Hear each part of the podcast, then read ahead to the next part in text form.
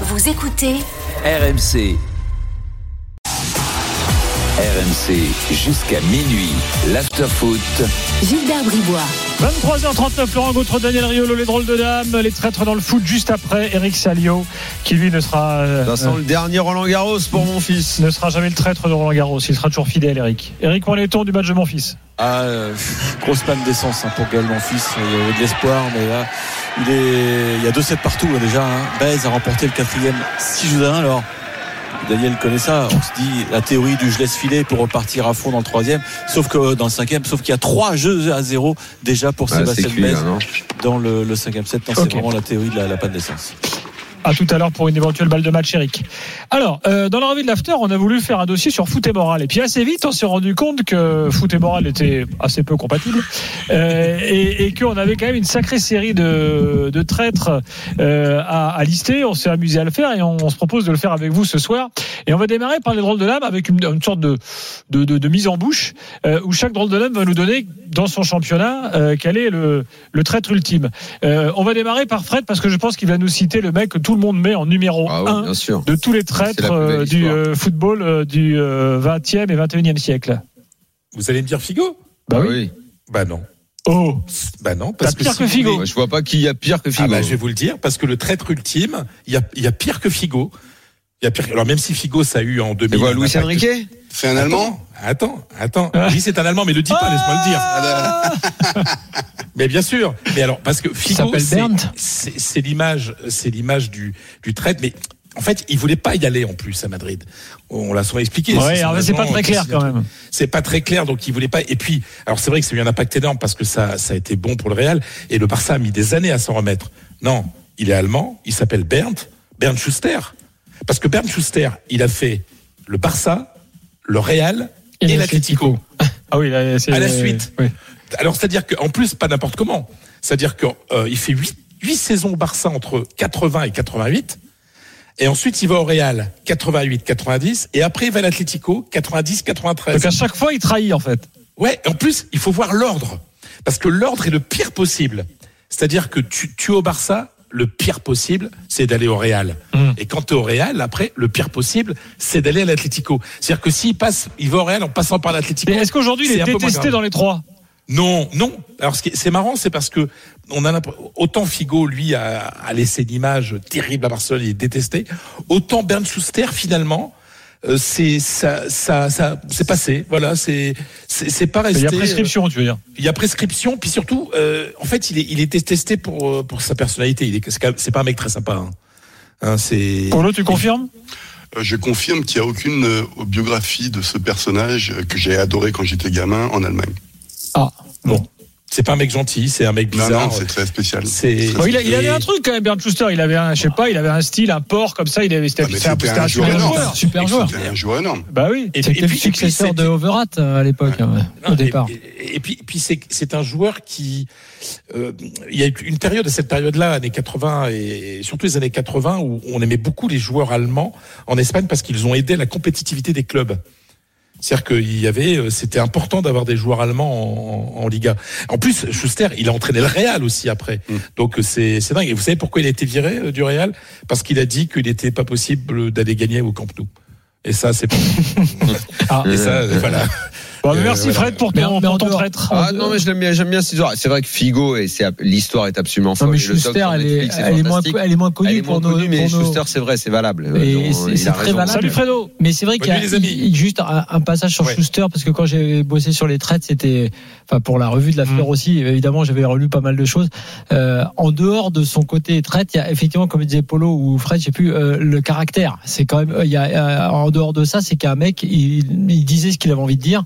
Je crois Polo qui s'est Puis il y a sa brouillé avec Derval, tu sais, enfin Avec. Derval, il, a, Derval. il a arrêté, il a arrêté fait, la sélection. C'était un traître et en plus un con. Non, c'est pas que c'est ça un qu'on est en con. train de comprendre. Non, c'est parce que dans ma thèse, puisque moi j'ai fait un vrai- un vrai, c'était un c'est vrai co- libéral. un libre, c'est un libre, c'est un homme libre. libéral pur. je suis C'est-à-dire d'accord. qu'il négocie tout. C'est Il négocie tout. et- C'est sa femme qui le faisait. alors c'est un libéral, c'est un libéral, mais c'est un cow-boy aussi. C'est un- c'est c'est un que le mec et, si tu veux, enfin c'est- t'as raison, c'est la même chose, mais dans le papier que j'ai fait, moi j'ai dit vive les traîtres entre guillemets parce que Mm. j'ai dit que la vie d'un footballeur professionnel, c'est un business. c'est un métier et que donc à un moment donné, tu Mais peux toi, être t'es pote- fidèle. t'es- Toi, t'es pote avec Non. David Gravelaine. Non, mais tu pourrais exactement. tu peux être fidèle. Et avec Gravelaine, on en a souvent parlé. À plusieurs reprises dans ta vie, tu es fidèle plusieurs fois de suite. C'est ça le principe du traître. Tu sais que Xavier Gravelaine, on il avait fait quelques afters avec nous au tout début de l'after. Bien sûr, avec Euh, moi. euh, T'étais là. On était en tribune ensemble après Et, les et- matchs. il m'avait dit, il m'avait dit. Bon, euh, par contre, tu me connais. Tu sais qu'avec moi, tout peut s'arrêter. Hein. Bien sûr. Direct. C'est un état d'esprit de changement. Mais, mais ce que je- mais ce que- ce que- ce qu'il m'a dit, quand je lui ai expliqué ça, quand on a évoqué ce truc-là avec Gravelaine, euh, sur le changement de club et le côté traite, parce que lui, en plus, il a fait Pa- Paris OM. Alors, il n'est pas affilié à l'un, il n'est Ouais, pas il a- parisien il est de base, il est il est, tourangeau. hein, de- Mais il a fait les deux. Et il a fait le Havre et Caen. Il a, non, mais tu vois, problème, dans, au milieu quand- de ces au bout 15 d'un clubs, moment, en tu plus. changes 150 fois, après, t'es le plus traître. Ouais, exactement. Tu vas au-delà, en fait. C'est plus le traite Tu- de tu personne. le on disait mercenaire d'ailleurs pour lui. Exactement. Exactement. Il est entré Sauf que, sauf que il pareil. expliquait donc, pour finir juste là-dessus, il expliquait que il ne s'était jamais senti effectivement comme un traître parce qu'à chaque fois qu'il allait dans les clubs, il a donné absolument tout ce qu'il pouvait pour le club, à tel point que quand Monaco a voulu le prendre à la fin pour remplacer Gallardo, la fameuse histoire du tunnel de Marseille et tout, c'est pour la Coupe d'Europe. Hmm. Les gars lui ont dit oui, mais tu sais, on pourra peut-être pas te faire deux ans parce que truc, tous les gens, les joueurs réclamaient Mais il a minimum dit, deux ans. bon, prenez-moi trois semaines. Et il a dit, il n'y a pas de problème, j'ai pas d'agent. Vous me prenez un an. Par contre, mieux payé que ce que vous me proposez là sur les contrats longs. Et je m'en vais dans un an. Pas de problème. Et il a dit, et il négociait tout, tout seul, tout, tout seul. Et il m'a dit euh, autre chose. Il a dit, j'ai fait ça toute ma carrière. J'ai pris mon salaire.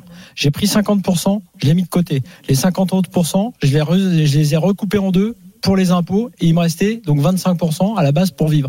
Voilà, il avait une philosophie très simple, mais je trouve que voilà, il a dit j'ai jamais été traître, j'ai toujours été fidèle au club que j'ai défendu et ma, ma vie c'était ça, c'était c'était de bouger et de, de faire fructifier mon, mon, mon talent. Julien Laurent, c'est là. Julien, bonsoir. Julien. Il y a un décalage avec l'Angleterre. Salut heure. Gilbert, salut à tous. Julien, quel est ton traître ultime euh, de la première ligue? Ah, Alors, il y en a plusieurs, il y en a eu en Écosse aussi. Hein. On, a eu des, Ah. on a eu des Mo Johnston qui ont joué pour les Glasgow Rangers Ah oui, et les Celtics. Mais, mais le plus beau, le plus beau, c'est quand même Saul Campbell, euh, qui est donc passé de, de Tottenham à Arsenal. En plus, sans un indemnité de transfert, puisqu'il était en fin de contrat à Tottenham. Lui qui avait rejoint le club très jeune, qui avait fait ses débuts en, en équipe première à 18 ans, qui était le capitaine de l'équipe, qui était vraiment qui était vraiment identifié à fond Tottenham Hotspur et qui donc décide euh, encore une fois en fin de contrat alors qu'il avait promis qu'il allait prolonger son contrat avec les Spurs Oui, ce qui est, le pire dans la trahison. Julien, euh, dans, dans ces histoires de trahison, c'est, je, dis souvent, c'est le- le- les gens qui parlent. Si tu parles pas et tu vas chez le rival, bon déjà c'est pas beau, c'est ok et tout, mais si en plus t'ajoutes la crème chantilly dessus, d'avoir été le mec qui a parlé, qui a promis, qui en a fait des tonnes dans la détestation de l'autre pour bien montrer que c'était ta famille et tout, là c'est violent. Et Campbell, il est vraiment dans cette catégorie-là. Exactement. T'as raison, c'est le mensonge en fait, parce que Mm. il avait pas besoin de dire qu'il allait prolonger et qu'il voulait Eh rester, ouais. etc. Il rencontre Wenger dans le dos de tout le monde, en secret absolu. Il fallait absolument que personne le sache, que personne ne les voit. Et au final, il annonce qu'il qu'il rejoint Arsenal. Alors après, pour sa carrière, on ne sait pas ce qui se serait passé à Tottenham, bien sûr, mais il remporte deux titres de champion d'Angleterre, deux coupes d'Angleterre. Il, est, il fait partie, bien sûr, des invincibles de cette saison incroyable sans, sans défaite en première ligue. Donc ça lui a réussi, c'est vrai. Mais aujourd'hui, il ne peut pas mettre un pied euh, à Tottenham dans le Ah oui, quartier, plus encore personne- moins dans personne le, lui dans le pardonnera stade. jamais Ah oui, ça. là, il est persona non grata, euh, magnifique. Mais c'est vrai que c'était il y avait la rivalité entre les deux, bien sûr, mais tu as raison, Daniel, surtout le côté où il avait, il avait vraiment promis, entre guillemets, de, de continuer sa carrière à Tottenham. Il savait très bien ce que ça représentait pour les supporters aussi et pour le club. Et au final, il, il, est, il, est- il les laisse tomber comme ça, de cette façon-là, pour en plus aller euh, chez Arsenal, qui était bien sûr la meilleure équipe avec Manchester United du, du pays, mais, mais, euh, mais c'est vrai que ça a été très, très, très, très dur. Et encore aujourd'hui, hein, parfois, lors des matchs Arsenal-Tottenham, il y a encore certains supporters de Tottenham qui ont, euh, qui, qui ont des, des, des petites, des petites affiches, on va dire, avec marqué Campbell, euh, Saul égale Judas ou Campbell égale Judas. Pour eux, c'était vraiment la, la trahison euh, de Jésus et de Judas. Merci Julien pour ce, ce, ce, ce- ce magnifique traître qu'on avait un peu oublié. Euh, bonne soirée, à très vite. Dans un instant, Merci les gars, bonne soirée. dans un instant, le traître italien euh, de Johan, le traître allemand euh, de Polo. Enfin, ils sont pas forcément italiens ou allemands, mais enfin, en tous les cas, ils ont joué dans leur championnat euh, respectif. Euh, et puis après, on s'attaquera à la France, euh, bien sûr. À tout de suite.